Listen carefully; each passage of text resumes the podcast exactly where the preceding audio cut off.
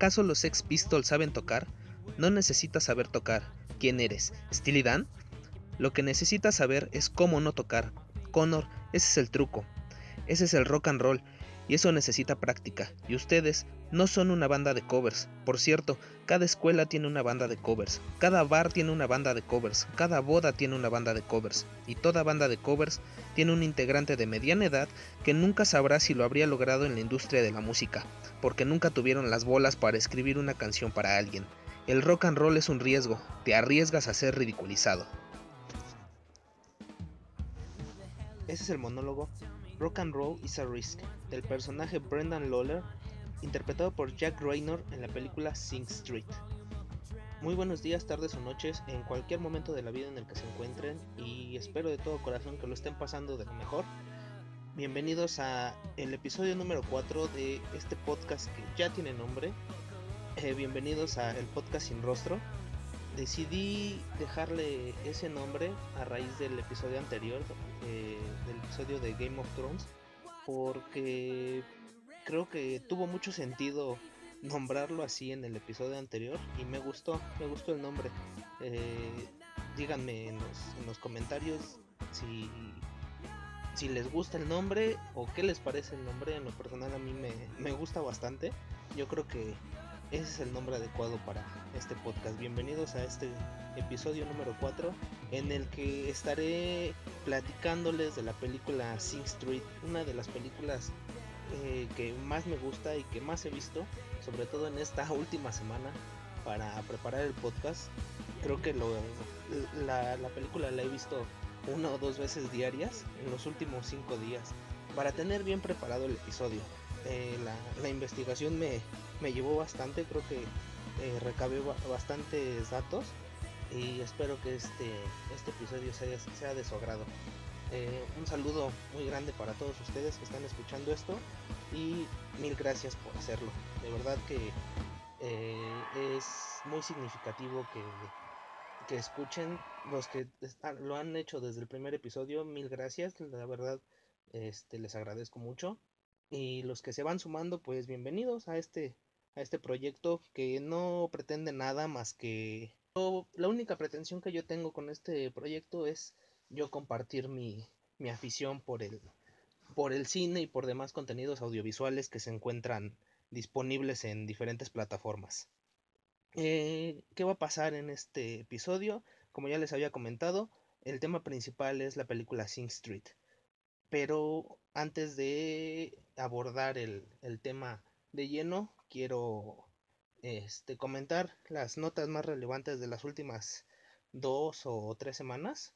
En primer lugar está el desmadre que ha habido con lo del coronavirus, que se supone que es un, un virus que viene de China, que se originó por comer murciélagos. Todos sabemos que los chinos comen este, todo lo que los demás países no comemos.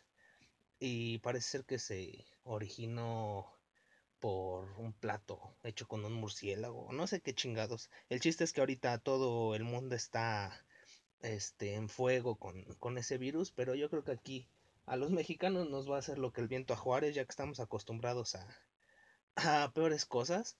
Y yo creo que unos tacos afuera de, del metro Pantitlán o, de, o del metro Tacubayo, de cualquier metro, nos han hecho inmunes a cualquier virus que trate de, de entrar a México y de hacernos este de hacernos daño. Yo creo que no va a pasar nada aquí en México. Salió la nota de que 18 estudiantes que llegaron de, China, no los, no hubo nadie en el aeropuerto que los, que los revisara, pero afortunadamente no pasó a más. Parece ser que ese virus está este, incubado en China nada más, así que yo creo que no debemos preocuparnos.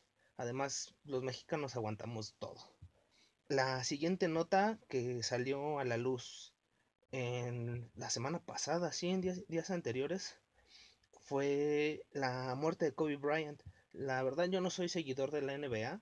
Desde los años 90 cuando yo seguía a, Michael Jordan. Y yo creo que mm, actualmente no, no sigo a ningún deportista. Eh, lo único de deporte o pseudo deporte que he seguido y ustedes lo han visto han sido notas de la lucha libre porque pues es deporte espectáculo y es lo que me ha llamado la atención. Pero la muerte de Kobe Bryant fue importante porque eh, era un ícono de la era un ícono del deporte, concretamente jugador de los Lakers en la NBA, pero también tiene la particularidad de haber ganado un Oscar. Eh, el Oscar lo ganó, no recuerdo en qué entrega, creo que en la del 2016. Ganó el Oscar a mejor cortometraje animado por un corto que no recuerdo el nombre, pero busquen la, información en, en, internet. Así que, pues desafortunadamente eh, pereció Kobe Bryant en un accidente aéreo. Cayó, se desplomó el helicóptero en el que él venía, él y otras personas, creo que eran alrededor de 20 personas, incluida su hija, venían de, de un partido de básquetbol precisamente de la hija de Kobe Bryant y desafortunadamente el, el helicóptero se, se desplomó. Parece ser que se desplomó por exceso de personas, o sea, por exceso de, de pasajeros, o por lo menos esa es la información que ha salido. Se supone que los peritos dijeron que, que la, la, investigación va a tardar más de lo normal, ya que se trata de una persona famosa y quieren despejar cualquier duda. Entonces, este, pues desafortunadamente eh, Kobe Bryant se, se, adelantó en el camino y con él su hija. Yo creo que eso es lo más lamentable que, que su hija iba con él y la niña perdió, perdió la vida junto con su padre, una niña pequeña, entre creo que 10, 12 años, era una niña muy, muy pequeña. Eso es este, muy desafortunado. Y la última, la última nota que quiero, que quiero, bueno, que quiero comentar es una nota que iba yo a comentar desde el programa pasado, ya que fue a finales de, de enero lo, lo, sucedido. Eh, estoy hablando de la muerte de uno de los comentaristas deportivos que yo seguía. Eh, estoy hablando de Diego Renten, ah, perdón, Diego Rentería, alias el Pulpomo, que salía en el programa La Corneta. Es desafortunada la muerte de, bueno, yo siento mucho la muerte de, Pulpomo, porque yo era, bueno, soy seguidor de, La Corneta desde hace varios años, el programa de del Estaca y de Eduardo Videgaray. Y Pulpomo era una parte fundamental de ese, de ese programa, ya que más allá de, de ser un comentarista deportivo, era una persona sumamente divertida sus comentarios, tanto deportivos como de cualquier otro tema, eran hilarantes. Era muy buen comentarista deportivo. Yo eh, escuchaba a veces partidos en la radio y él era el, el locutor a cargo de, de, narrar el partido. Lo hacía muy bien. Era muy, muy buen, este, muy buen cronista deportivo y tenía un humor negro y ácido estupendo. Desafortunadamente, pues también se adelantó en el camino murió el 26 de enero, me parece. Tuvo ahí unas complicaciones médicas y pues se adelantó. En, lo personal me, duele mucho la muerte de, de Pulpo Rentería porque pues es una de las voces que, que yo seguía día con día en, el radio. Eh, quería comentar la nota y pues busquen los podcasts de la corneta y busquen este, información de Pulpomo Rentería, la verdad no se van a arrepentir, en una persona divertidísima y pues quería recordarlo porque pues es importante en el mundo de la en el mundo del radio. Dicho esto, eh, hasta aquí yo dejo las las notas más comillas relevantes, comillas de las últimas semanas. Yo creo que no no me quiero este alargar en esto y lo dejo hasta aquí. Eh, dicho esto, vamos con el, con el tema principal que es la, la película Sing Street. Eh, yo quiero abrir el tema con... Ay, quiero abrir el tema con una canción. En lo personal, me, me costó muchísimo trabajo elegir una canción para, para abrir el tema, ya que el soundtrack de la película es estupendo. Tiene muchísimas canciones tanto de referencia de la película como de la película per se. O sea, el, ahorita les voy a comentar los datos, pero la, el soundtrack de la película es tan vasto y tiene canciones este, estupendas Me costó muchísimo trabajo escoger una, canción para abrir y para cerrar el podcast. Pero yo creo que vamos a abrir con la canción ah, A Beautiful Sea de el grupo Sing Street, que es el grupo de que es el grupo que se forma dentro de la película. Así que vamos a escuchar esto. Esto es A Beautiful Sea de Sing Street y yo regreso con ustedes.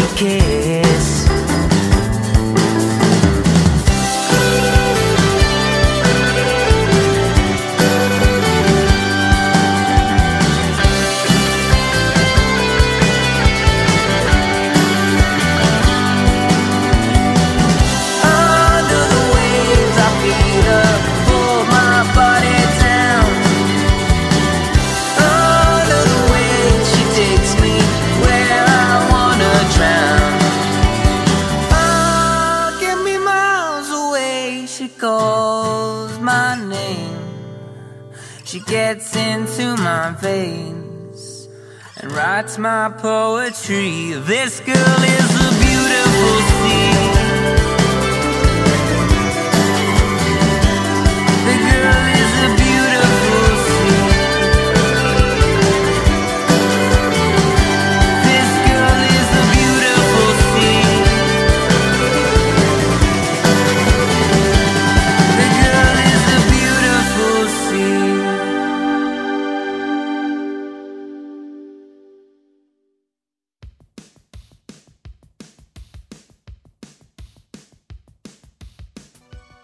Acabamos de escuchar la canción A Beautiful Sea del grupo Sing Street.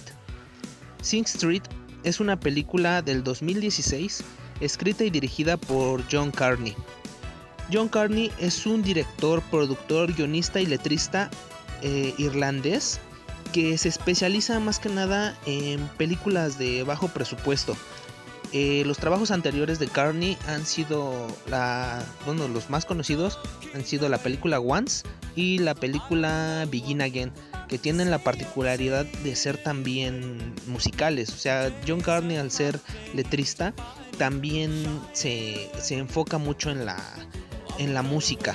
Yo creo que también lo hace como, como autobiografía. Esta película funciona como una autobiografía de la, de la infancia y adolescencia de, John Carney. Eh, ¿De qué va Sing Street? Sing Street es una película, como ya les había dicho, dramática musical. Es una coproducción irlandesa, británica y estadounidense, distribuida por The Weinstein Company, la, la distribuidora de los hermanos Weinstein, y por Lionsgate. Lionsgate, perdón. El estreno mundial de la película se dio en el Festival de Cine de Sundance el 24 de enero de 2016. En el Reino Unido se estrenó el 18 de marzo y el 18 de febrero se estrenó en el Festival de Cine de Dublín. Para esta película, eh, John Carney se reunió con, con Bono, el vocalista de YouTube, para trabajar en el soundtrack. Esta película, al ser un musical, pero no es, no es un musical este, tal cual, o sea, no es no es un musical como, como La La Land, digamos, que es un tema que ya había abordado yo antes. No es un, no es un musical de que se, se detenga la, la escena, de que se detenga la acción para darle paso a un número musical en el que todos bailan y todos cantan. No, o sea, es un musical porque dentro de la película el personaje principal lo que hace es formar una banda, una banda de, de rock básicamente la trama de la película va avanzando en base a las canciones, ya que las canciones son una parte muy importante de la, película, porque le sirven al, protagonista como, como referencia para hacer sus propias canciones. El soundtrack está conformado por por canciones de grupos conocidos como no sé, como Duran Duran, como Motorhead, como Joe Jackson, porque el director toma estas canciones como referencia o como base para crear las canciones que va a interpretar el grupo musical, el grupo musical llamado Sing Street, dentro de la, de la película. Eh, el soundtrack es maravilloso. Las canciones son tanto las canciones que toma este John Carney para para referenciarse y crear las canciones propias del grupo, como las canciones del grupo, las canciones que, toca el grupo dentro de la película, que pues el grupo crea, este, son maravillosas, tienen letras, eh, a, pesar de ser letras básicas, porque se supone que son niños, son, son adolescentes que, forman una banda de, rock, eh, son letras muy básicas, pero son estupendas, son conmovedoras, son letras muy, muy, muy llegadoras y la, interpretación de, del grupo, de los, de los chavitos concretamente, es, este, es maravillosa. El soundtrack se compone de, de las siguientes canciones. Les voy a, les voy a leer el soundtrack. Eh, el soundtrack empieza con el, diálogo que ya les, les leí al principio, el, el monólogo de Jack Raynor que se llama Rock and Roll is a Risk. Es un fragmentito, pero le da mucho sentido al, inicio del soundtrack. Te está hablando de lo que es concretamente ser una banda de rock. Eh, sigue el soundtrack con Stay Clean de Motorhead, The Real of the Model del grupo Sing Street, Rio de Duran Duran, Up de Sing Street, To Find You de Sing Street, eh, A Town Called Malice de The Jam, In Between Days de The Cure, a Beautiful Sea, que ya le escuchamos previamente, de Sing Street, eh, Man Eater de, de Hall Oates, eh, Stepping Out de Joe Jackson, Drive It Like You Stole It de Sing Street, Up de, de Sing Street, Pop Music de M, eh, Girls de Sing Street, Brown Shoes de Sing Street, Go Now de Adam Levine, y termina con, con un par de versiones extra de Up, de, Score. Para esta película, eh, John Carney se dio a la tarea de reunir un elenco totalmente nuevo, totalmente desconocido. Eh, fue lo que, como lo que le dio una cierta particularidad al, a la película este, John Carney anunció en una, en una entrevista que lanzaría actores totalmente desconocidos en julio del 2014. El elenco está conformado por eh, Walsh Pilo, que en el personaje de Cosmo, que es el, cantante y el compositor de, de, la banda. Lucy Boynton en el personaje de Rafina. Jack Raynor eh, en el personaje de Brendan, que es el hermano. Este es un personaje muy importante dentro de la película, ya que es la, mayor influencia de, nuestro protagonista. Eh, Mark McKenna en el personaje de Amon, que también es uno de los personajes más eh, como entrañables de la, de la película. Él es uno de los, de los compositores de las canciones. Está el personaje, está el actor Aidan Gillen en el personaje de Robert, que es el, padre de, del protagonista. Aidan Gillen lo conocemos por su personaje de Littlefinger en, este, en Game of Thrones. Littlefinger es uno de los personajes más este, icónicos de la, de la serie Game of Thrones. Eh, María Doyle Kennedy en el personaje de Penny, que es la mamá del protagonista. A María Doyle Kennedy la conocemos por su por su personaje de la reina Catalina de Aragón en la serie de los Tudors. Eh, también una, una, serie maravillosa que nos habla de la... Eh, es una serie histórica, nos habla de la vida de Enrique VIII. Y María Doyle Kennedy tuvo el personaje de Catalina de Aragón, que era la esposa de, de Enrique VIII. Eh, sigue el elenco con Kelly Thornton como Anne, la hermana del protagonista. Eh, ben Carolan como Darren. Percy Chamburuka como Engie. Don Witcherly como el hermano Baxter, que es digamos que el antagonista de, la película es un, sacerdote católico y es el, director de la escuela. Eh, Connor Hamilton como Larry, que es la batería del, grupo.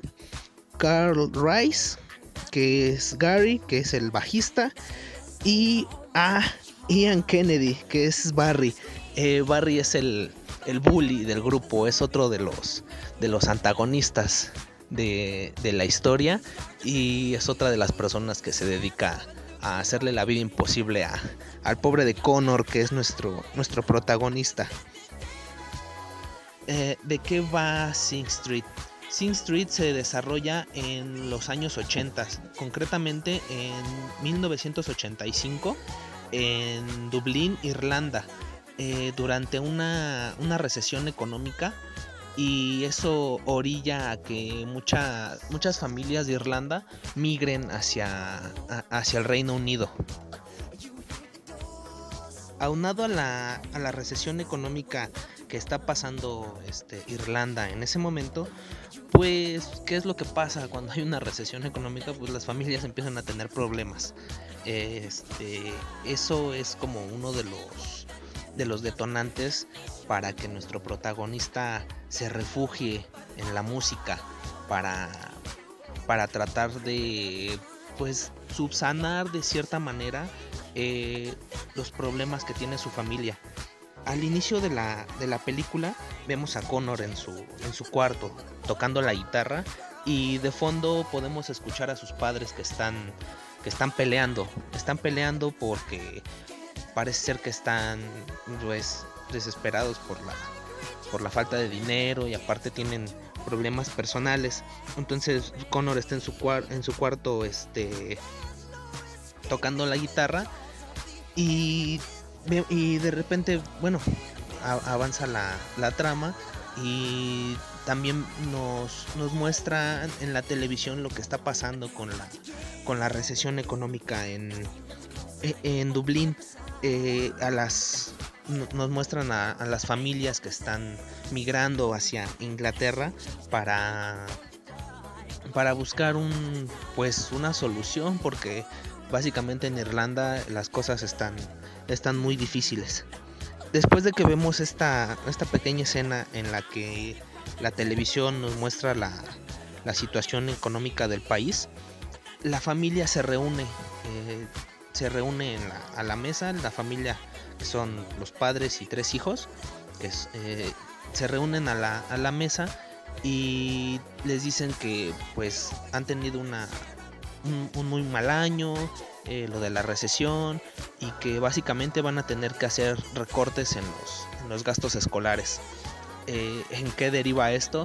En que a Connor, nuestro protagonista, lo van a, a cambiar de, de, escuela porque él va en una escuela pues se podría decir que de clase alta, una escuela privada, una escuela de, jesuitas, porque se trata de una, de una familia católica, de una familia católica, sí, y para hacer recortes en los gastos escolares, eh, lo van a cambiar de, escuela a una escuela eh, de sacerdotes católicos.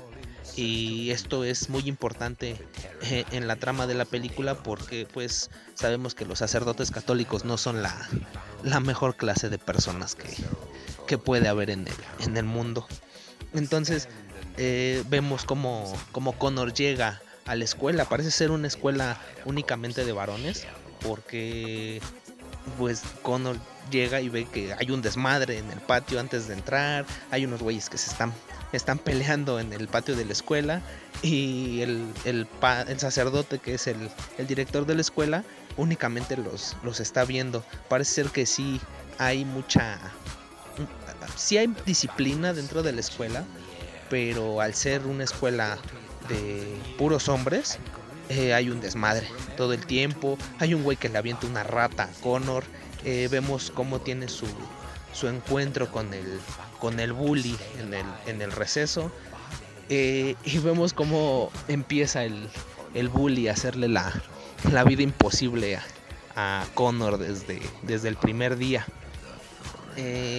también vemos cómo el, el, sacerdote, que es el, el director de la escuela, eh, le llama la atención a, Connor por sus, por sus zapatos cafés, porque se supone que la escuela tiene una política sobre, zapatos negros. Le dice que el día de, al día siguiente tiene que presentarse con sus, con sus zapatos negros a, a primera hora para que, pues sí, para que lo cheque, porque van muy, no sé, tiene una política muy extraña sobre los, los zapatos negros, muy forzosa. También el padre Baxter, que es el, director, es como muy mamón. Es, es un, un, personaje que sí, la actuación del, del, sacerdote es muy buena porque sí te, te proyecta esa, e, e, e, esa personalidad del sacerdote. Es un hijo de puta el pinche sacerdote. Este, después vemos como la familia, bueno, después de que Connor va tiene su primer día de escuela, lo vemos muy fuera de lugar porque si el cambio, el cambio de la escuela anterior en la que él estaba, que es una escuela pues, prácticamente particular, a esta que es este, pues no sé, es como de una clase social más, más popular y la, los, los chamacos son son un desmadre. O sea, vemos como Connor tiene un destanteo muy este pues muy notorio en el cambio de, escuela. no, eh, después de que Connor tiene su su encuentro con el con el bully, conoce al personaje de, Darren, que es un, un chavito como un chaparrito, es como un güey muy particular. Darren es un, personaje muy, muy particular. Y le dice Darren a, Connor que, pues, le hubiera caso, le hubiera hecho caso al bully y que ahora por no hacerle caso a lo que decía lo va a estar acosando todo, todo el, todo el semestre. Cuando salen de la escuela, Connor y Darren, eh, Connor conoce a Rafina. Rafina es una, una chica hermosa. El personaje de, Lucy, Lucy Boynton es una niña este, hermosa y parece ser que siempre está parada enfrente de la, de la escuela en una, en una casa, parece ser, que es la, parece ser que es la casa de, donde ella vive. Y le pregunta a Connor a, Darren que quién es ella. Y Darren le contesta que, que, no sabe, que siempre está ella ahí parada y que no le habla a nadie, que es una, una engreída. Y vemos como Connor, este, pues, eh, tiene interés. Rafina se va a convertir en el interés amoroso de, de Connor y va y le hace la plática y es muy chistoso porque Connor al tratar de llamar la atención de Rafina eh, le, le inventa que que va a hacer un le inventa que él está en un grupo que tiene un grupo musical y la, invita a participar en un, en un video musical porque Rafina le dice que ella es modelo y que se va a ir a Londres que porque no hay un trabajo real para modelos en, Dublín. Entonces, al ella decirle que es modelo, pues Connor le la invita a participar en el video y empiezan a empieza ahí su como que sus roces amorosos, bueno, su su relación muy muy muy particular. Como les digo, Rafina se convierte en el interés amoroso de Connor y eso detona en que Connor le diga a Darren, formaremos una banda. O sea, Connor empieza... es muy chistoso porque Connor empieza la banda por Rafina, con tal de, de llamar la, atención de, de ella. Eh, luego vemos cómo, cómo empieza el viaje musical de, de Connor.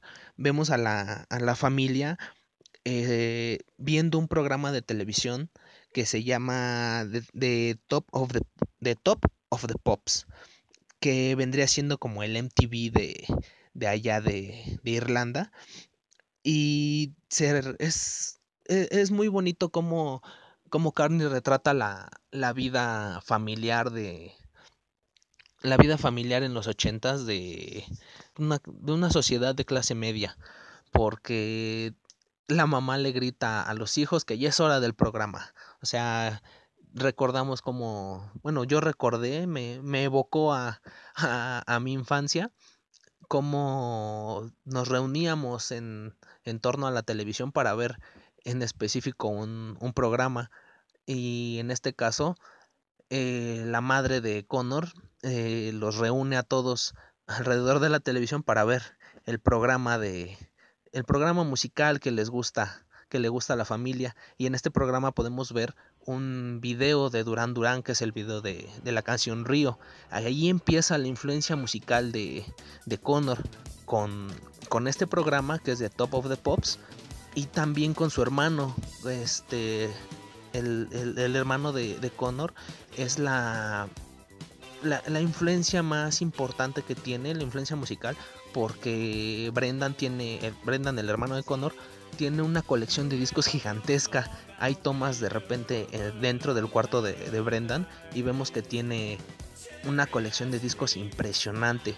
Y más que nada son discos de, de rock and roll. Sí, son discos de rock and roll la, la mayoría. Entonces, eh, después de, de que vemos cómo, cómo, se, cómo empieza el viaje musical de, de Connor dentro de, bueno, gracias a, a este programa y gracias a, la, las canciones de, de, Duran Duran y a la influencia que tiene su hermano, corte al otro día y vemos cómo Connor llega a, a la escuela y entrando se topa al, hermano Baxter. Y el hermano Baxter, hijo de puta, eh, se lleva a Connor a su, a su oficina y le dice que lo de, lo de, los, lo de los zapatos cafés, eso es, importante. ¿Por qué? Porque los zapatos cafés detonan una canción. Detonan una de las canciones más importantes de, de la película que se llama este, Brown Shoes, que veremos al final. Entonces, el desgraciado del, hermano Baxter lo que hace es hacer que Connor se quite los, los zapatos y los deje en su oficina. Y es muy chistoso como vemos, vemos a Connor descalzo por la, por la escuela. y de fondo vemos la canción, este, escuchamos, perdón, la canción Stay Clean de, de Motorhead. Y ya me equivoqué. El Connor no, con, Connor no conoce a, a, Darren en el primer día, lo conoce hasta el segundo, ya que le quitan los, los zapatos. Eh, y también ese mismo día conoce a, a, Rafina. O sea, no lo corrijo, fe ratas. Eh, Connor no conoce a Darren ni a Rafina en el primer día de clase, los conoce hasta el segundo. Eh, después de que vemos cómo Connor le dice a, a Darren de que van a formar una banda, Darren lo que hace es este llevar a Connor con uno de sus amigos, eh, que es Amon. Amon tiene la particularidad de que vive solo con su mamá y su papá es alcohólico. Su papá está recluido en un este en un en un lugar de detox que se llama St. John's. Es muy chistoso porque le dice este Darren le dice a Amon no, Amon le dice a, Darren que su papá está en St. John's y Darren le, le pregunta qué es eso y Amon le dice que es un lugar donde van los alcohólicos para dejar de golpear a sus esposas. Como que Amon está muy centrado en el, en el problema de alcoholismo de su, de su papá. el papá de Amon es músico. Entonces, por eso Darren lleva a Connor con, con Amon, porque Amon es multiinstrumentista. A pesar de ser un chico de secundaria, este, concretamente, eh, Amon es multiinstrumentista y tiene todos los, instrumentos de, la banda de su papá. Entonces, este, vemos la, escena como Amon le muestra sus aptitudes musicales a, Connor. Y es, muy, es, es interesante como Amon toca guitarra, piano, bajo, batería, inclusive flauta, eh, una como marimba chiquitita. O sea, eh, eh, Amon es el, la piedra angular de la, banda. Y Amon y Connor se dedican a, a componer las canciones de, del grupo. Después se, se reúnen eh, Amon, Connor y Darren. Se reúnen en la. como que en la cochera de, de Amon. Y empiezan a platicar de. de que empiezan a platicar sobre que necesitan más músicos. Y Darren les dice que conocen a, que deben de tener a un, a un negro en la banda. Dice que él en el edificio donde vive ahí vive un, negro. Entonces van y, y, conocemos al personaje de Ingi, que es una, parece ser que es una familia africana que llegó a vivir a, a Dublín. Eh, entonces ya suman a, a, a Ingi a la, a la, banda y se suman por su cuenta eh, los otros dos personajes, que son el bajista y el, y el baterista de, del grupo, que son hermanos que son los, los personajes de, de Larry y, Gary.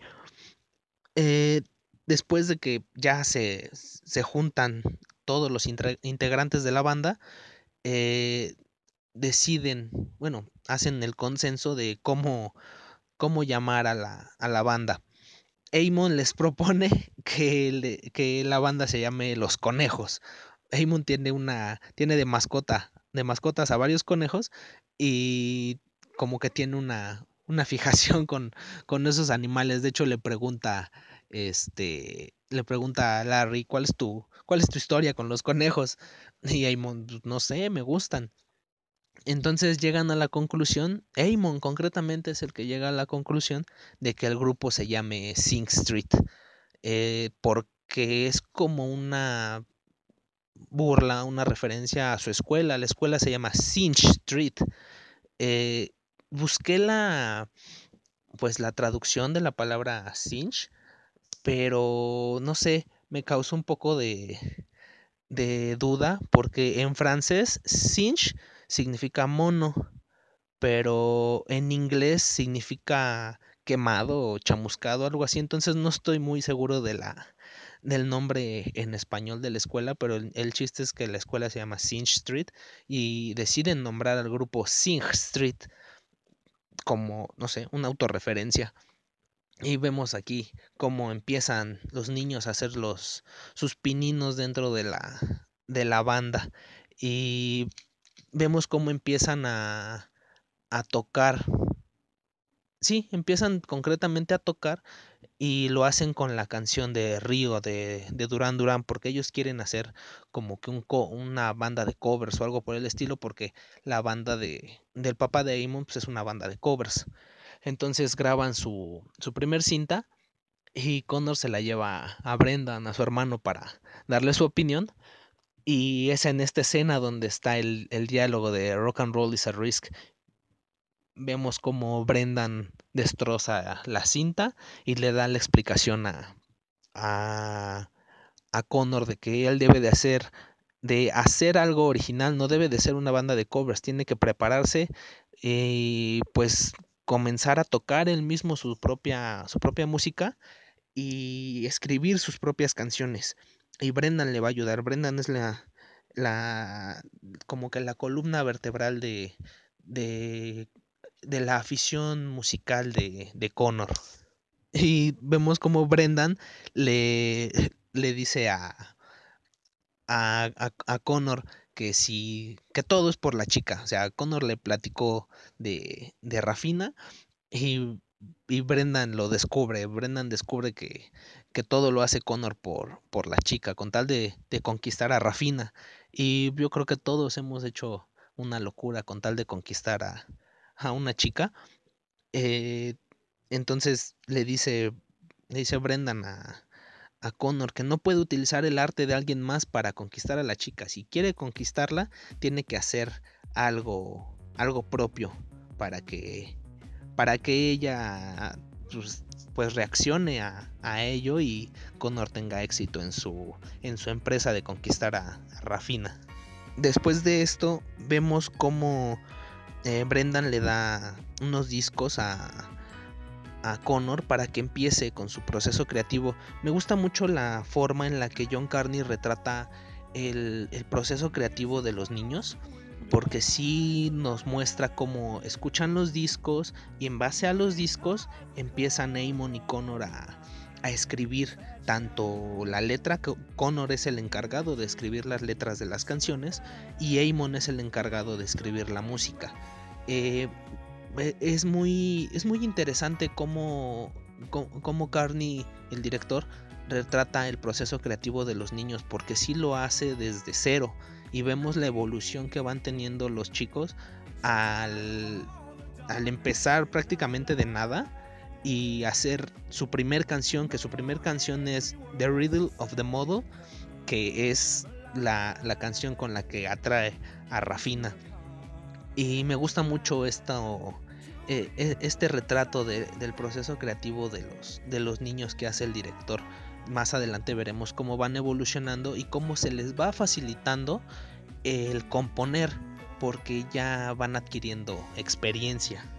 Al ellos empezar a, componer y ya que tienen su primer canción, ya eh, le dice, bueno, Connor le lleva la cinta a Rafina para que escuche la, la canción y se reúnen todos los chicos en un callejón con sus instrumentos y todo y todo lo necesario para grabar su primer video porque al ellos ver bueno Connor y Brendan al ver el programa que siempre ven el de Top of the Pops siempre, eh, eh, Connor decide que va a, a grabar videos musicales porque Brendan le dice que eso es el futuro y que los videos musicales son muy importantes porque eso va a durar por siempre.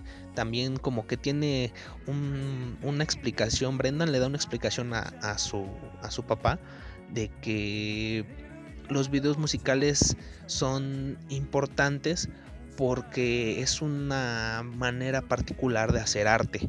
Es otra manera en que las bandas musicales pueden expresar su arte. Entonces Connor lo que decide es hacer sus propios videos musicales. Y van al, callejón, se reúnen con Rafina y Rafina es el, centro del video. Es muy divertida esta escena porque eh, tal cual vemos cómo hacen su, su, video musical y Connor se lo lleva a Brendan ya que lo tienen grabado y Brendan le dice que es este que es muy bueno que es un es un ejercicio de imaginación y mientras mientras sea un ejercicio de imaginación mientras todo esté en la mente de, de Connor eh, va, va, a funcionar que va a ser algo bueno y que, y que Rafina al ser ella el centro de todo eh, es indispensable que ella esté en todos los videos. Luz hermosa tiene clase es el es la musa para para que Connor haga, haga su arte. Todo empieza en base a Rafina, sí, pero vemos conforme Connor y todos los, los integrantes de la banda van evolucionando, vemos que Rafina deja de ser el, eh, punto, sí, el, punto más importante del arte de, de Connor y de la banda, porque después al crecer, al ir evolucionando, tanto artísticamente como como personalmente, vemos como Connor madura y gracias a eso eh, va creando canciones y bueno, va creando mejores canciones, pero sí eh, todo es para conquistar a Rafina. Después de todo esto de su de que los muchachos graban su, su primer video, eh, pues siguen con su proceso creativo. Connor sigue escribiendo y después de que de que graban el video, lleva a Rafina a su, a su casa. Y ahí se da cuenta de que, bueno, iba platicando con ella, la lleva en su bicicleta. Y se da cuenta de que Rafina es huérfana, porque la casa donde vive Rafina, que es la, casa que está enfrente de la escuela, es una casa hogar. Connor se da cuenta de que Rafina tiene un, trasfondo muy pues muy particular porque no es solo la chica bonita sino que tiene toda una historia eh, detrás de ella que la ha llevado a donde está ahorita. Connor tiene 15 años, Rafina tiene 16 años, son prácticamente niños. Y Connor al ver que bueno, al darse cuenta de que Rafina tiene sus propios problemas, él empieza a darse cuenta de que él no es el único con problemas y que hay más gente con problemas más grandes de los que él tiene, porque pues, concretamente la, el mayor problema que tiene Connor es que pues sus padres se están divorciando y lo cambiaron de escuela, pero pues, él lleva una vida un poquito más eh, más fácil porque pues es hijo de familia y no tiene las complicaciones que tiene Rafina o que Rafina ha tenido a lo largo de, su vida. Después eh, vemos como al Connor empezar a refugiarse en el arte, en la música concretamente y convivir más con, con eh, Connor empieza a expresarse eh, lo, y lo, lo, vemos en sus cambios físicos porque empieza a usar maquillaje, se pinta el cabello y tiene un altercado con el padre Baxter por esto, porque lo, lo manda a llamar y Connor no sabe por qué lo manda a llamar el hermano Baxter. Entonces, este, le dice que si es por los zapatos, que pues ya los pintó, ¿no? Que no, no va a tener broncas por, por los zapatos y le dice, le dice el hermano Baxter que, pues, que está, ¿por qué está maquillado, no? Si es hombre. Y Connor le, le responde que revisó el reglamento y revisó, checó lo de los zapatos cafés, pero no había nada en el reglamento sobre, sobre maquillaje. Y pues el hermano Baxter empieza a, a, acosar a Connor. Vemos como este le dice que es muy guapo, que tiene una cara muy linda, pero que sin maquillaje. Eh, esto, es, esto es un punto muy importante porque también la película en este aspecto es una crítica hacia la, hacia la Iglesia Católica. Y pues estos problemas, la película al ser desarrollada en los ochentas, vemos como estos problemas pues ya hoy en día sabemos que eso, pues los acosos eh, los acosos sexuales de los sacerdotes católicos vienen desde hace muchos años, solo que la, sociedad no los había conocido del todo. Entonces vemos como el hermano Baxter eh, le dice a Connor que se lave la cara, pero Connor lo, lo ignora y se va a clases.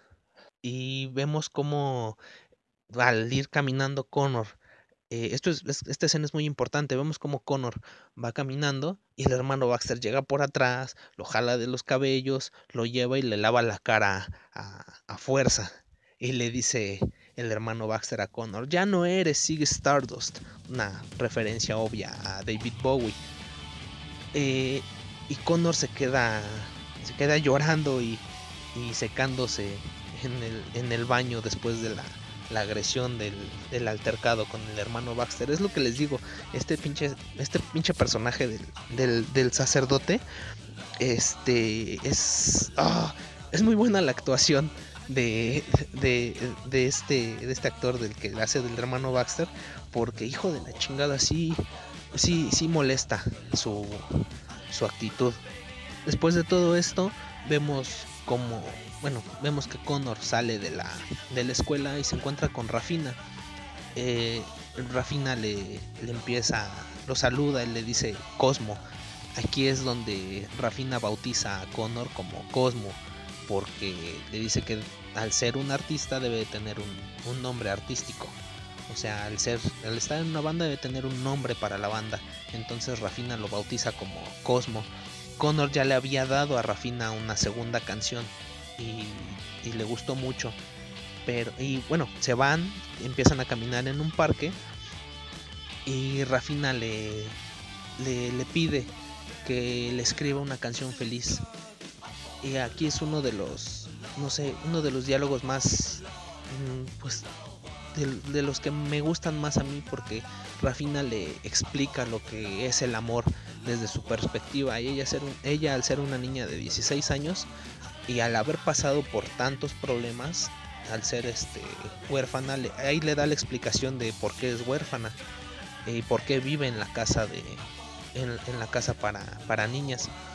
Le dice que, su papá murió, que era un borracho y que lo atropellaron y que su mamá entra y sale del hospital porque es maníaco depresiva. Y Rafina le explica que el amor le da sí su explicación de lo que es el amor. Según Rafina le dice que, que el amor es tristeza feliz y Connor va con su hermano y se refugia, bueno, no se refugia, sino le da, le pregunta a él que, a qué se refiere Rafina con, con eso de tristeza feliz.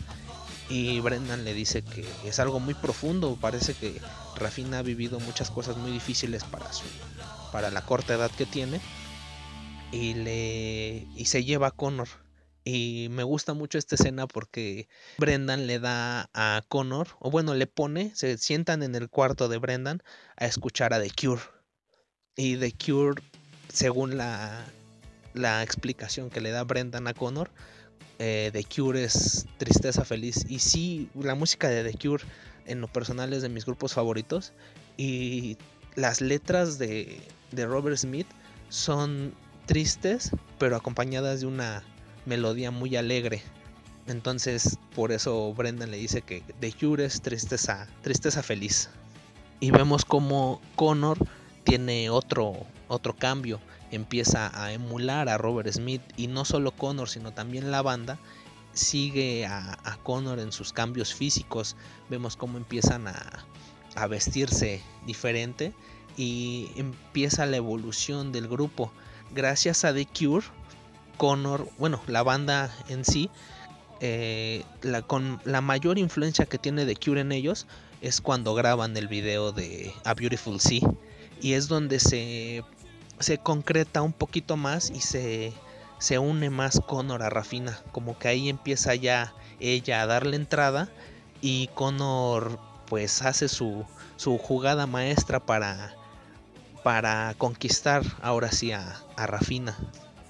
Después de que el grupo graba el video de A Beautiful Sea, vemos como Connor y Rafina prácticamente empiezan su pues una relación. Eh, Rafina estaba saliendo con un con un hombre mayor. De hecho le le dice Brendan, bueno, Connor le platica a Brendan que Rafina tiene novio porque pasó por ella en su en su auto y que es un hombre mayor con barba pues el, al Rafina explicarle a Connor su, situación familiar, Brendan llega a la conclusión de, de por qué sale ella con un, con un hombre mayor. Eh, Brendan llega a la conclusión de que tiene de que obviamente tuvo problemas con su padre y ella lo que busca es este un, refugio un hombre que la un hombre en quien refugiarse porque pues es una una mujer que ha pasado por, por cosas muy difíciles y prácticamente se, se siente sola. Eh, después de, como les digo, después de que graban el video de A Beautiful Sea, los chicos están en, parece ser que en periodo de, de exámenes, pero también se, se anuncia que va a haber una, una fiesta en la, en la escuela, una fiesta con DJ. Y Connor le dice a, a Amon y a, y a Darren que deben preguntar si, pueden tocar para que ese sea el, primer concierto de, la banda. Entonces vemos cómo empiezan a, grabar más canciones y empiezan a prepararse para, para, el concierto y vemos la evolución de la banda. Es lo que les decía al principio. Empiezan prácticamente sin saber tocar, pero van evolucionando y lo van haciendo tan bien que llegan al punto en el que ya lo hacen eh, estupendamente. Después de que se dan a la tarea de, de concentrarse para hacer su, su primer concierto, eh, vemos como los, los, problemas familiares de Connor siguen, este, siguen avanzando. sus padres les anuncian que, que el, el, divorcio es, es inevitable y Connor pues al, al tener esto, esto en mente pues lo refleja en, en su música. Eh, vemos como la, la, relación de la relación de los hermanos de, de Connor y sus hermanos es muy importante. Esta película, al ser una autobiografía de, de, de, de John Carney, nos enseña cómo era su, su, vida de adolescente y nos enseña la importancia que tienen, que tienen los hermanos en la, en la vida familiar.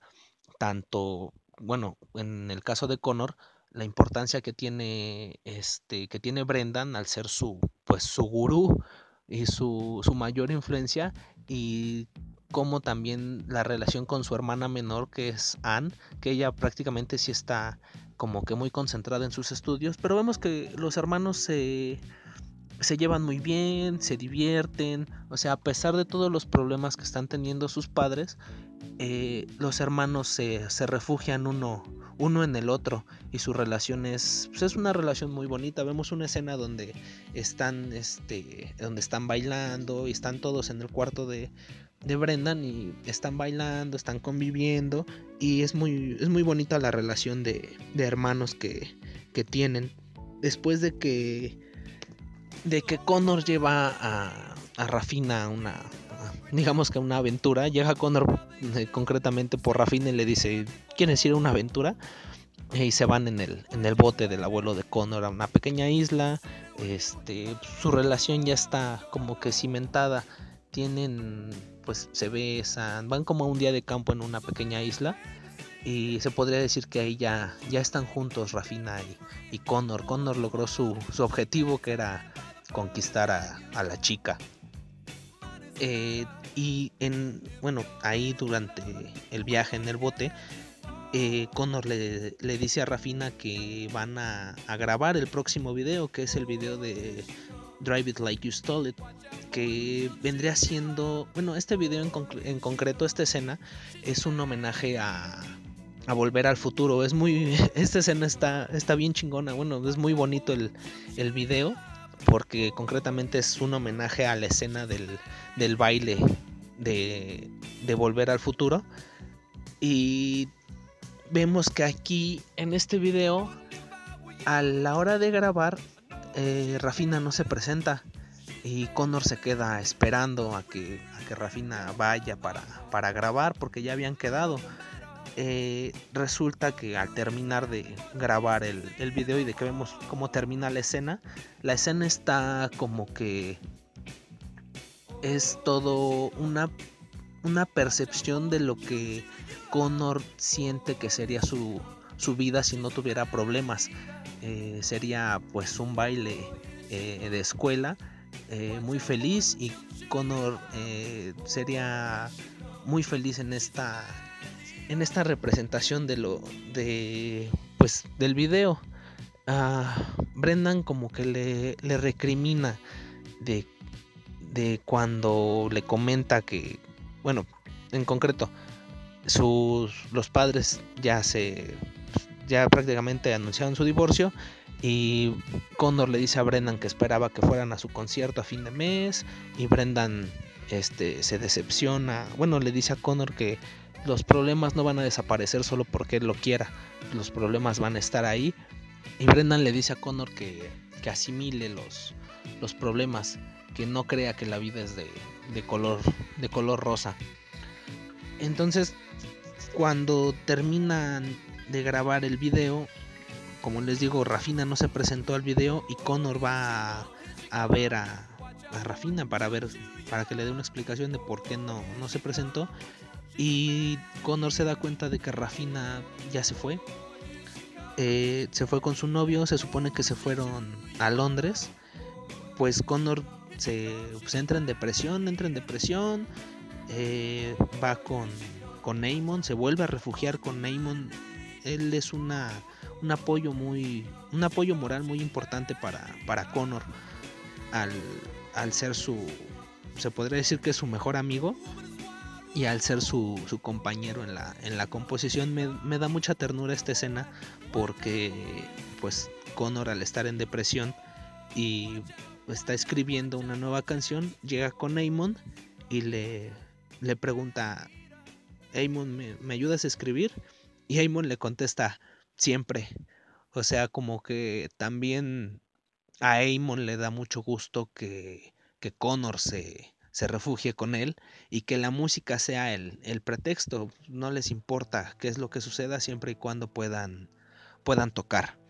Vemos que Connor va caminando por la calle y pasa por la escuela y obviamente eh, por enfrente de, de, la casa de, de la casa de, de las niñas, de las niñas huérfanas y de repente ve a Rafina y se le hace raro porque es como dos días después de, de que le dijeron que se había ido a Londres. Ve a Rafina, pero Rafina está totalmente cambiada, eh, sin maquillaje, como que muy, muy casual. Y resulta que, que todo, bueno, que Rafina no se había ido a, a Londres. El hombre con el que salía Rafina la, la engañó y todo fue una mentira para que ella se, se acostara con él, la golpeó y vemos que Rafina está pues, un poco decepcionada de, todo esto, pero se desquita con, con, Connor porque como que lo desdeña un poco. Eh, lo bueno, le pregunta a Connor a Rafina qué es lo que, lo que va a hacer ahora. Y le dice Rafina como burlándose que pues McDonald's está dando, está dando trabajo y le dice, esa será mi vida, trabajar en McDonald's y salir con un niño de, de 15 años. Se siente ella que es igual a, su madre, como que ella siente el fracaso, pero Connor lo, pues obviamente lo, lo, toma mal, ella está, está desdeñando a, a, Connor y Connor se molesta y se despide de ella, le dice, tengo que ir a, a seguir ensayando para mi concierto.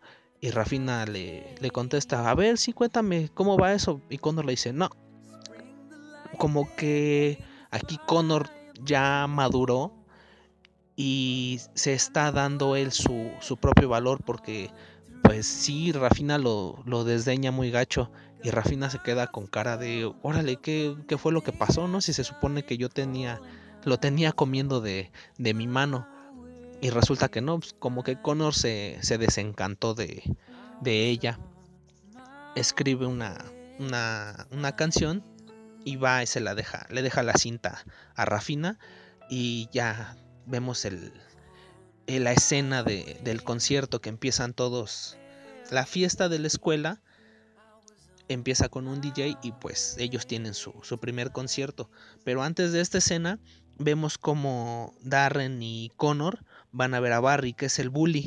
Eh, antes, bueno, en, en, escenas anteriores ya habíamos visto los altercados que tiene Connor con, con Barry.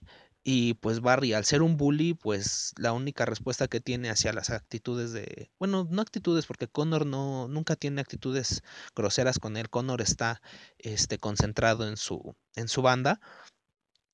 Pero Barry tiene, pues es un niño que viene de una familia disfuncional, su padre o su padrastro creo que es, es este alcohólico, sus...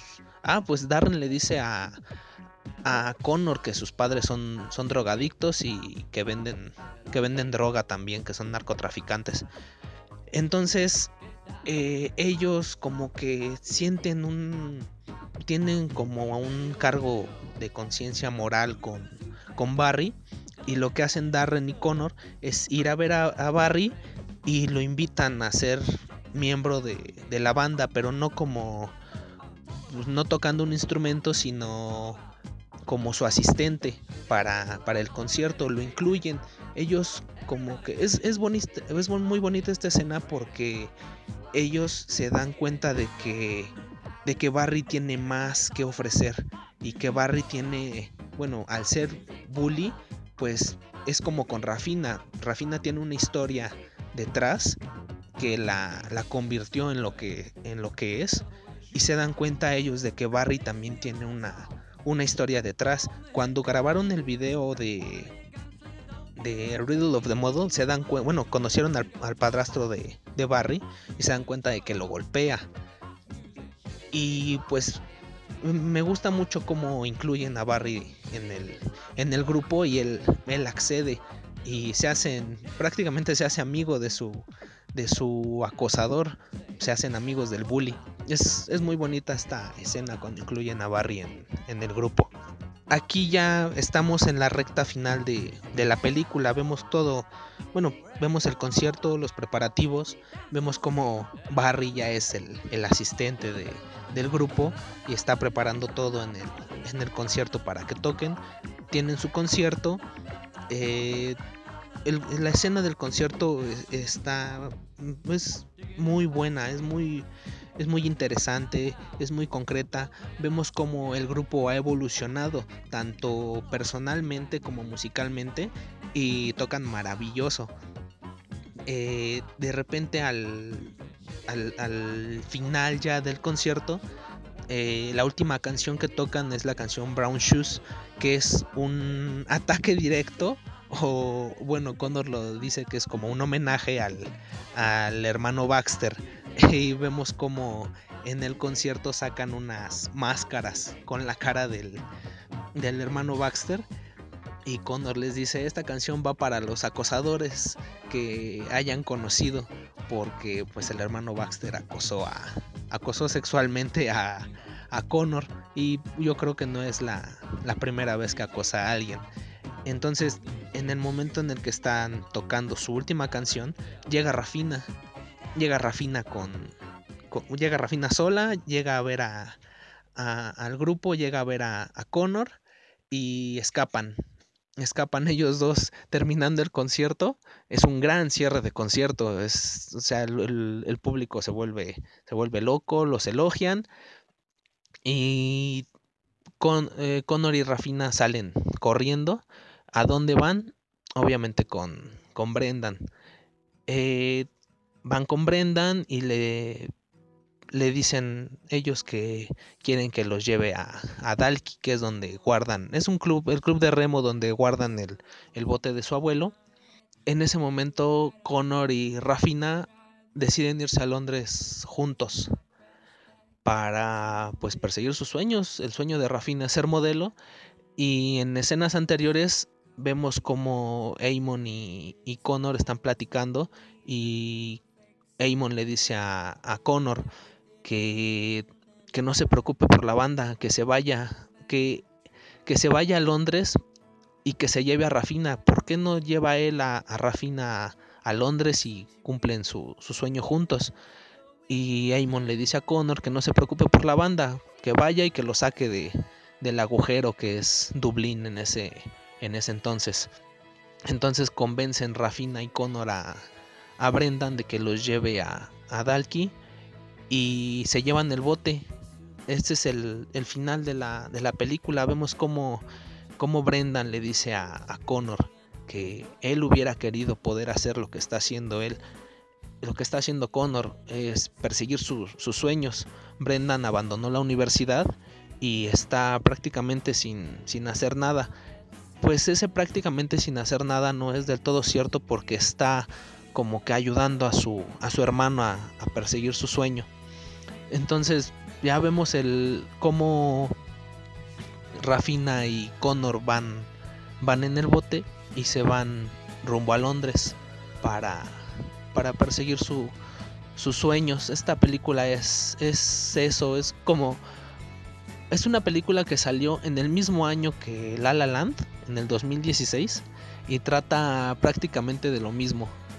De, de que no importa, no importa nada, hay que hacer lo posible por alcanzar nuestros, nuestros sueños. En el caso de La La Land es como que se los comenté en ese capítulo, perseguir los sueños o perseguir el amor. Y aquí, pues esta, hacer al ser una historia adolescente, eh, es un poquito más pues, más colorida. Eh, pues aquí Connor logra su, objetivo, conquista a la chica, todo es por ella, todo es por conquistar a Rafina. Y sigue su sueño, formó su banda y se van juntos a Londres navegando en su, en su barquito. Y aquí, aquí termina la película. Es una película muy linda. O sea, sí es prácticamente una, una una película romántica, pero es es, muy, es muy bonita, es, es una película, es una muy buena película, no solo es una película bonita, eh, es muy buena tanto las actuaciones de los, del elenco como el soundtrack, el soundtrack es, es maravilloso. Para terminar, como lo he venido haciendo, quiero eh, comentarles los, los premios y las nominaciones que ha tenido esta película. Eh, estuvo nominada al, al Globo de Oro a Mejor Película de Comedia o Musical. Estuvo nominada junto con La La Land. En esa entrega de los Globos de Oro, La La Land fue la que ganó. Yo creo que si no hubiera estado este, La La Land en la terna, eh, Sing Street hubiera ganado a, a Mejor Película de Comedia o Musical. Desafortunadamente para Sing Street le tocó que La La Land estuviera en, en la terna también y pues ya conocen la historia. La La Land ganó todo ese año. Eh, ganó el premio de los Critics Choice Movie Awards. Eh, la canción de Drive It Like You Stole It. Eh, ganó el premio de la crítica de San Diego a mejor uso de la música en una película. Eh, el mejor soundtrack por la crítica de San Luis. Eh, mejor canción de España por la crítica de San Luis también. Eh, y tiene este, este reconocimiento es muy importante. Tiene un lugar en el top 10 de cine independiente que entrega cada año la National Board of Review o el Consejo Nacional de Crítica de Cine. cada año la, la NBR hace un listado de las 10 mejores películas eh, de, ese año. Y es uno de los de las instancias que lanza primero sus ternas a la pues sí sus, lanza su, su listado de las mejores películas de ese año. Y es una de las instancias más importantes. Y Sing Street tiene un lugar en el top 10 del 2016 de la NBR ¿Qué es la NBR? Es una asociación fundada en 1909 en la ciudad de Nueva York eh, como protesta hacia el alcalde de la ciudad, que en ese entonces era George B. McLean, McClellan Jr., perdón, por su revocación a las licencias de exhibición de películas en diciembre de 1908. El alcalde opinaba que el cine degradaba la moral de la de la comunidad y pues los miembros de la NBR salieron al quite de, del cine. Eh, sigue siendo, como les comento, la primera institución en anunciar sus premios en enero, eh, denominados lo mejor del cine, y resalta a las 10 películas estrenadas en Estados Unidos el año anterior a cuando son, a cuando son anunciados. Se consideran más relevantes su, las películas se consideran relevantes por sus méritos artísticos y técnicos, y fue entregado por primera vez en 1929, o sea, ya tiene que 70 años prácticamente la asociación y es uno de los premios más importantes de, la crítica en Estados Unidos. Eh, estuvo nominada a Mejor Película Europea por el premio David de Donatello. Ganó el premio de la revista New Musical Express a Mejor Película Musical y el premio de la revista británica Empire a Mejor Soundtrack. Es lo que les digo, el soundtrack, la música en esta película es, es maravillosa. El rodaje se comenzó en septiembre de 2014 y concluyó en octubre Sí, en octubre de 2014, el 25 de octubre, la revista, no, la revista no, el sitio de internet Film Affinity la tiene eh, con una calificación de 7.2 y tiene muchísimas críticas muy positivas, tanto en medio, tanto del público como de críticos profesionales. Por ejemplo, en medios como Variety, The Hollywood Reporter, Peter Travers de la, de la revista Rolling Stone tiene una crítica muy positiva. Eh, el periódico The Guardian, El País y la revista Empire. Eh, está catalogada como una de las mejores películas del, 2016. Ya para terminar, eh, algo que me gusta mucho de esta película es que tiene... el, el guion tiene frases muy, muy icónicas. hay frases que, que se les van a quedar en la memoria tanto de las canciones como del, como del guion. Eh, quiero leerles las frases que a mí más me gustan de esta, de esta película, que yo siento que son muy, muy significativas. Por ejemplo, una de las frases que le dice Brendan a Connor es, mientras esté en tu cabeza, es un ejercicio de imaginación y eso es lo que cuenta. Él no será un problema, ninguna mujer puede amar realmente a alguien que escucha a Phil Collins. Esta frase se la dice Brendan a, a Connor cuando Connor le dice a, bueno, le, describe cómo es el novio de, Rafina. Rafina le dice a, Connor, tu problema es que no eres feliz realmente estando triste, pero eso es el amor, tristeza feliz. También la, la descripción que le da Connor a Brendan es sobre Rafina. Bueno, la, sí, lo que siente Connor por Rafina y como vemos que está enamorado de ella. Esta frase me gusta mucho. Creo que es un ser humano maravilloso. No había visto a alguien así. La manera en la que habla y mira. Usa unas gafas y cuando se las quita, sus ojos es como si las nubes se disiparan para ver la luna. A veces quiero llorar cuando la veo. No sé quién soy. Tal vez soy tristemente feliz. No lo sé. ¿Qué es tristeza feliz? Significa que estoy atascado en este agujero lleno de imbéciles, violadores y acosadores, y voy a lidiar con ellos. Está bien, así es la vida. Voy a tratar de aceptarlo, continuar y crear un poco de arte.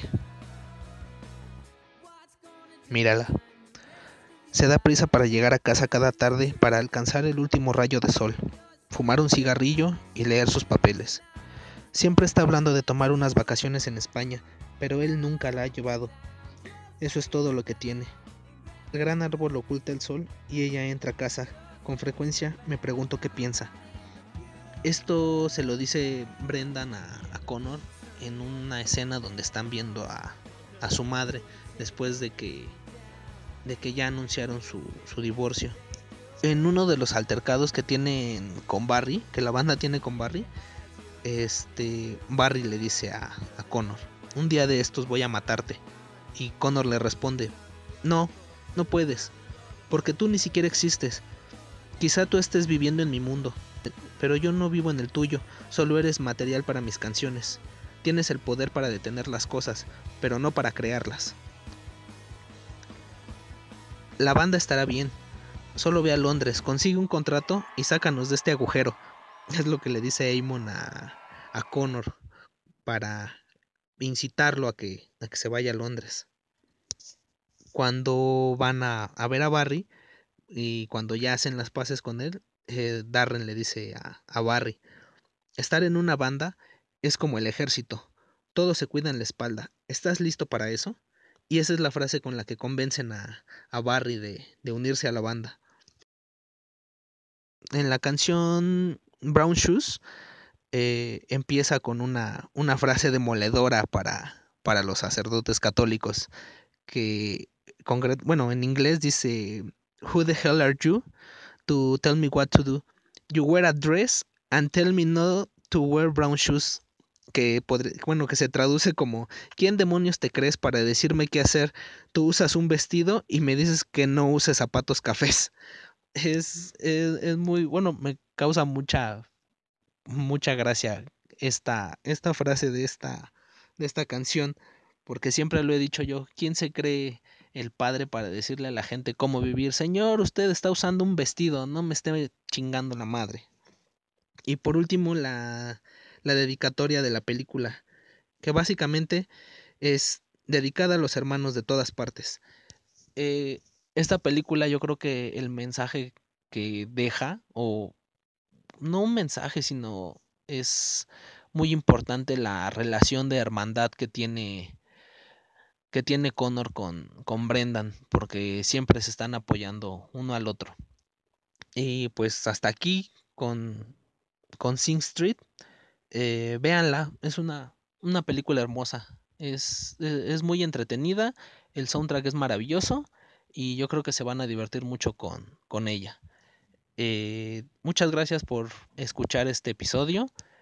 Muchas gracias por hacerlo cada que sale. Me tarda un poco en, en sacarlos porque hago las investigaciones lo más completas posibles y quiero que sea pues, que se haga bien esto. Eh, tengo, bueno, abrí una, una página de Facebook, búsquenla así como el podcast sin rostro y denle like y ahí voy a estar publicando los, los episodios y compartiendo una que otra eh, uno que otro dato de interés sobre el tema principal de cada episodio. Yo para terminar los dejo con con Drive It Like You Stole It, que es la como que la canción insignia de la del soundtrack. Eh, escúchenla. Yo soy Eric Ramírez y esto fue Sing Street en el podcast Sin Rostro. Y recuerden, es su vida. Conduzcanla como si lo hubieran robado. Hasta la próxima.